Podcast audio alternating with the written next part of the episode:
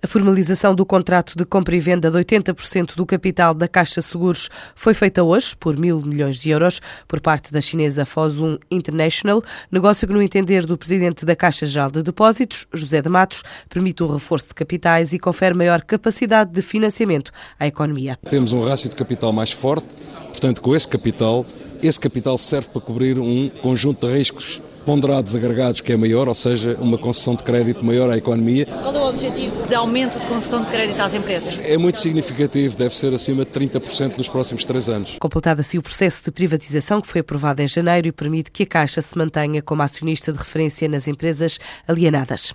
A Portugal Telecom pediu hoje autorização aos obrigacionistas para aprovar a fusão com a operadora telefónica brasileira Oi.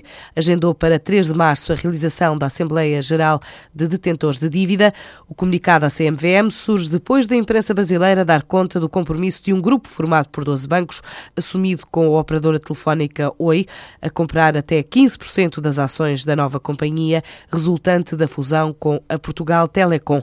De acordo com a Folha de São Paulo, esta operação planeada por Zanel Bava prevê ainda, caso os bancos não consigam alcançar o total da quantidade acordada, cada instituição vai desembolsar a diferença e tornar-se acionista em proporção com a contribuição efetuada.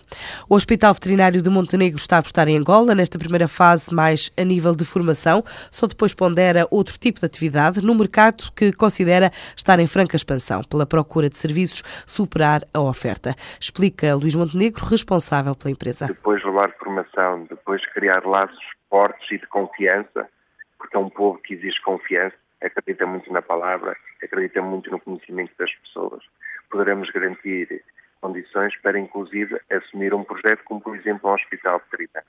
Mas neste momento a nossa grande aposta é na formação. Numa altura em que o ensino superior na área de veterinária está em reestruturação em território angolano, oportunidades de emprego não faltam para portugueses. Há muita oportunidade, porque Angola, no fundo, ficou muito desfalcada destes profissionais, com toda a anterior situação de guerra. A própria universidade que está no AMBO esteve encerrada, agora está novamente aberta e a lecionar, mas só está a formar uma turma por ano, de maneira que a oportunidade de realmente instalação, de trabalhar para empresas, de começar a cuidar com benefício inclusive económico dos animais de companhia, está numa curva de ascensão fantástica. Sem esquecer que eles apreciam e que acarinham o apoio do veterinário português. Vários especialistas e profissionais angolanos vão estar entre os quase 3 mil participantes no Congresso Ibérico do Hospital Veterinário de Montenegro, que se realiza este fim de semana, e além de discutir temas científicos, também permite contactos para novas parcerias ou negócios. Nós neste Congresso vamos contar com a presença de um elevado número de colegas espanhóis,